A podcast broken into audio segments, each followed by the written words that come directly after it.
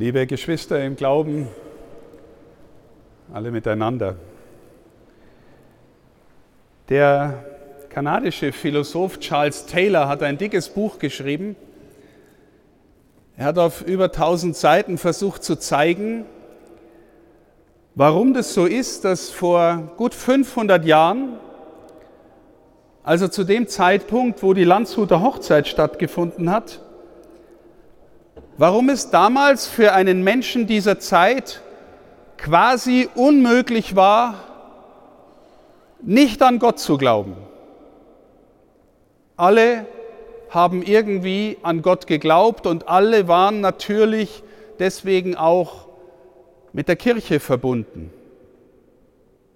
Und er schreibt in diesem Buch, das heißt das säkulare Zeitalter, beschreibt er eine Entwicklung, in der er zeigt, wie es dazu kommen konnte, dass es heute, gut 500 Jahre später, für einen durchschnittlichen Menschen mit guter Bildung, vielleicht auch ein intellektueller, fast unmöglich ist, an Gott zu glauben und warum man sich eher dafür rechtfertigen muss, an Gott zu glauben und nicht umgekehrt.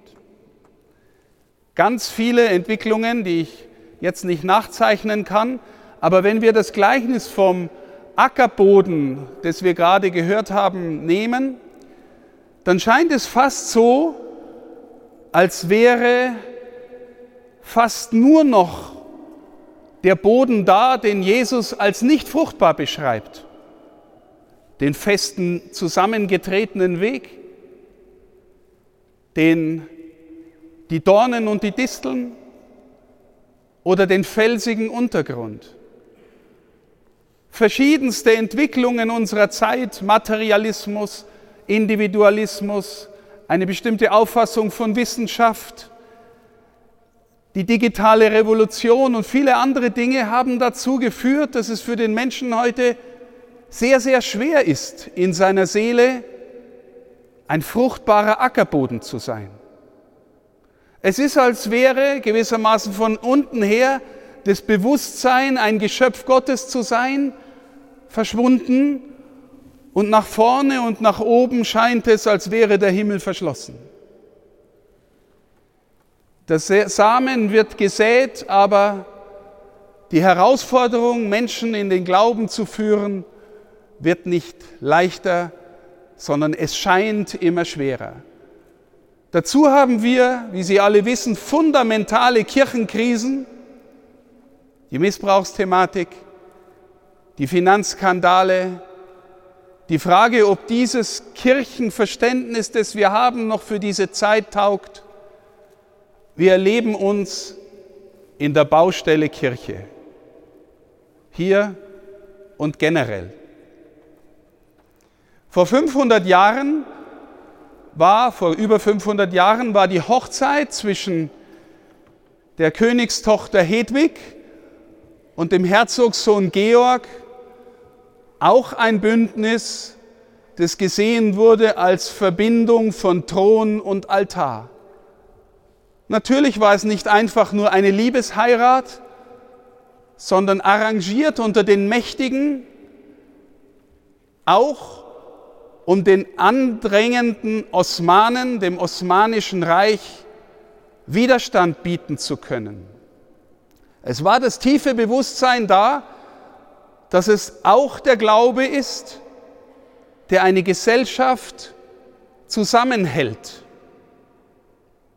In einer Zeit, nochmal, in der es fast unmöglich war, nicht an Gott zu glauben. Wie ist es heute im Verhältnis von Kirche und Staat in einer liberalen Gesellschaft?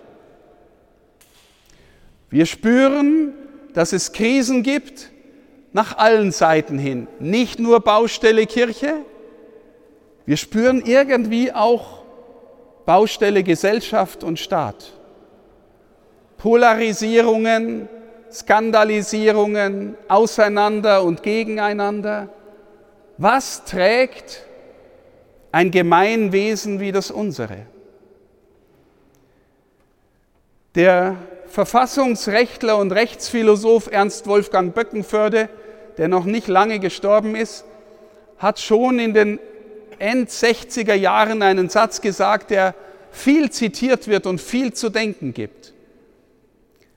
Der liberale Rechtsstaat, also ein System wie unseres, lebt von Voraussetzungen, die er selbst nicht garantieren kann.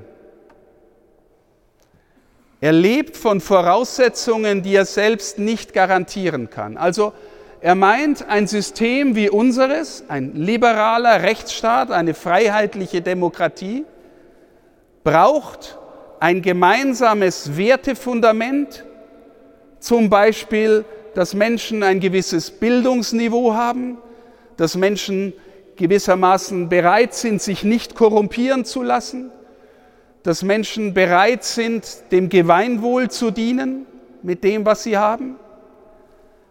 Wenn das nicht mehr gegeben ist, dann wird ein System wie unseres ins Wanken kommen, sagt Ernst Wolfgang Böckenförde und es wird viel bedacht und immer wieder diskutiert. Der liberale Rechtsstaat lebt von Voraussetzungen, die er selbst nicht garantieren kann. Wenn der Staat nicht dafür sorgen kann, verbindlich, dass diese Werte in den Herzen der Menschen hineingepflanzt werden, gelebt werden, wachsen können, wer bringt diese Werte dann bei, wenn nicht zum Beispiel wir? Das heißt, liebe Schwestern und Brüder, wenn die Kirchen und die großen Kirchen sind beide in der Krise, wenn die Kirchen in der Krise sind, entziehen sie oder schaffen sie es nicht gewissermaßen dem Staatssystem ein, ein Wertefundament zu geben, das wir eigentlich kennen und wünschen und haben. Und wir spüren, dass wir in dieser Hinsicht auch krisenhaft unterwegs sind. Auch wir als Kirche sind krisenhaft unterwegs, liebe Schwestern und Brüder. Wie ist jetzt möglich, dass wir uns erneuern?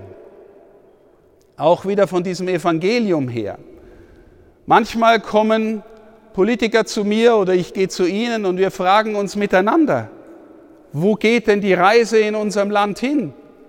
mit euch und mit uns und mit uns miteinander? Wo geht die Reise hin?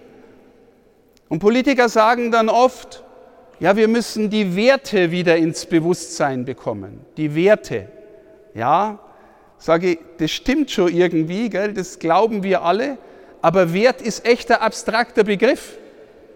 Und er ist vor allem einer, den man nicht so einfach fassen kann, und erzeugen kann. Also ich sage Ihnen ein Beispiel oder stelle Ihnen eine verzwickte Frage. Die Werte, die wir für wichtig und gut finden, kommen die aus Wertungen, die die Menschen zusammentreffen? Also einigen wir uns, dass es bestimmte Werte gibt und sagen dann, so machen wir es oder so leben wir? Oder kommen unsere Wertungen, die wir treffen, von Werten, die uns schon vorausliegen, die gewisserweise unabhängig sind von dem, was wir so gerne hätten. Ganz eine schwierige Frage. Die Antwort geht in beide Richtungen. Natürlich glaube ich, glauben wir als Christen, uns liegen bestimmte Werte voraus. Und die müssen wir suchen und wahrnehmen und uns darauf einlassen. Und dann formulieren wir miteinander Wertungen.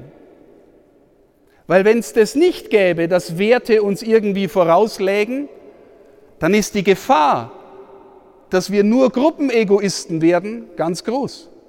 Dann macht die Gruppe das, was sie gut findet, und die andere Gruppe macht, was andere gut finden, und Hauptsache alles nützt uns oder mir. Verstehen Sie? Wenn es das nicht gibt, was uns vorausliegt, wird es echt schwierig. Welche Werte liegen uns denn voraus? Sind es nur abstrakte Werte? Ich sage mal die ganz großen, gut, wahr und schön? Liegen uns voraus? Aber hilft es schon, dass ich einfach sage, das Gute, das Wahre und das Schöne liegt mir voraus? Oder muss ich nicht zu der Person durchstoßen, die die Quelle von wahr, gut und schön ist. Also muss ich nicht zu dem Gott durchstoßen, der der Gute schlechthin ist, der die Herrlichkeit aller Herrlichkeiten ist und deswegen unfassbar schön und der deswegen der Wahre schlechthin ist. Also wenn, Sie uns, wenn wir uns dann fragen, es liegen Werte voraus und woher kommen die denn? Ja, die kommen von dem, der sie der Welt geschenkt hat und ihr eingestiftet hat. Und deswegen, liebe Schwestern und Brüder, glaube ich, besteht Erneuerung von Kirche. Zunächst mal dürfen wir schauen, was für uns Erneuerung bedeutet. In einer echten, authentischen Wiederentdeckung der Gegenwart Jesu in unserer Mitte. Und ich meine jetzt wirklich den ganzen Jesus.